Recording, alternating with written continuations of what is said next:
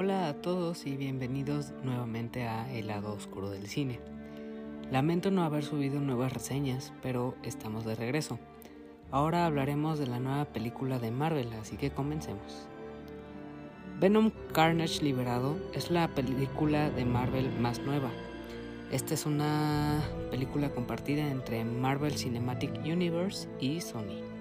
Es la segunda parte que continúa la historia de la película de Venom del año 2018.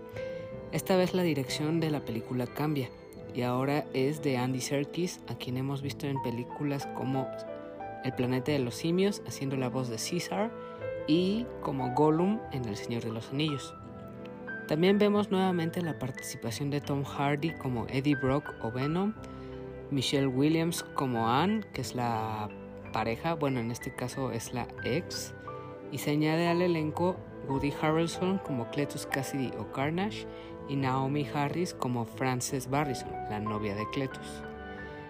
Esta secuela retoma la historia de la película anterior solo unos momentos después de cuando terminó la escena final de la pasada, cuando Eddie Brock se encontró entrevistando a Cletus en prisión para poder revelar todos los asesinatos que cometió Cletus para poder condenarlo a muerte.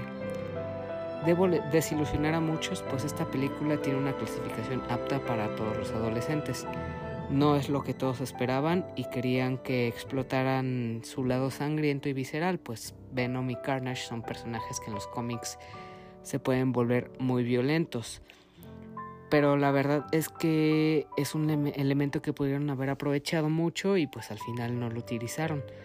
Pero con el personaje de Eddie Brock y Venom, la verdad es que le dieron un giro que en lo personal me pareció demasiado divertido. Me gustó bastante esta dinámica de todos los personajes. No es un drama ni la cosa más compleja, como han mostrado ser otros productos de Marvel Cinematic Universe, ya que conectan muchos universos, que al final buscan darte un mensaje o una enseñanza importante, o que toda la travesía del héroe es algo monumental y de mucha importancia ya que implica la destrucción o muerte de toda la humanidad. Más bien esta es una historia muy local de la cual no hay realmente consecuencias ni tiene importancia los desastres ni nada de lo que provoca el villano. Es muy centrado en ver la relación héroe y villano. Es algo más personal entre los entre el protagonista y antagonista pero dentro de lo que trata lo hace muy bien. No se toma en serio, es muy divertido ver a Venom y Eddie pelear todo el tiempo y tiene una dosis de comedia bastante agradable y muy entretenida. La película, como se podrán imaginar de lo que he hablado, es del género comedia y es como si viéramos a un protagonista con trastorno de identidad múltiple que constantemente está en la lucha de tener el control de su cuerpo también de sus ideas, pero en este caso la otra personalidad es un parásito súper poderoso de otro planeta que exige destrucción, muerte y comer cerebros de otros humanos.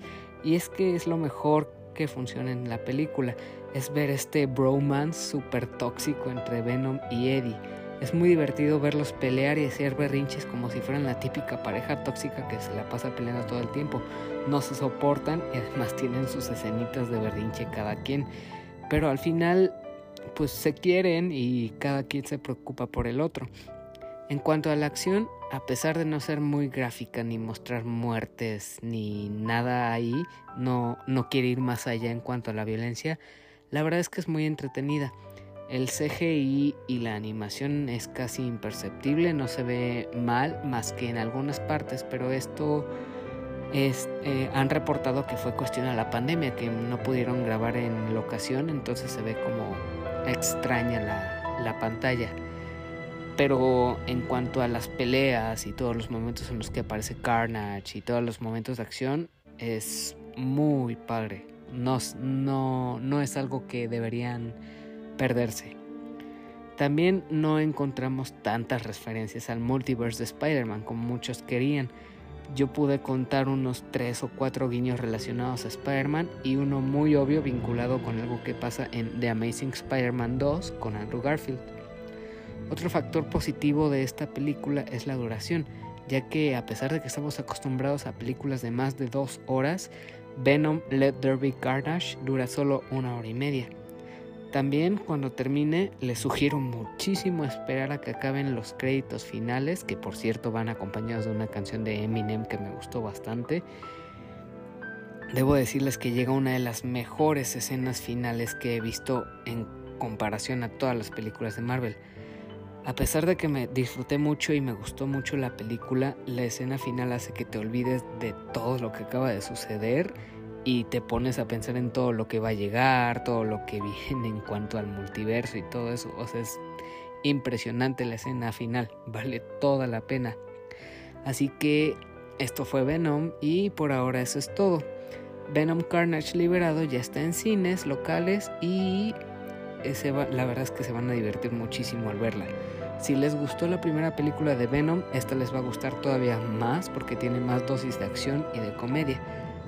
Pero si la primera no les gustó precisamente porque no le dieron a Venom el trato que merecía, la verdad es que pues mm, esta posiblemente tampoco les va a gustar.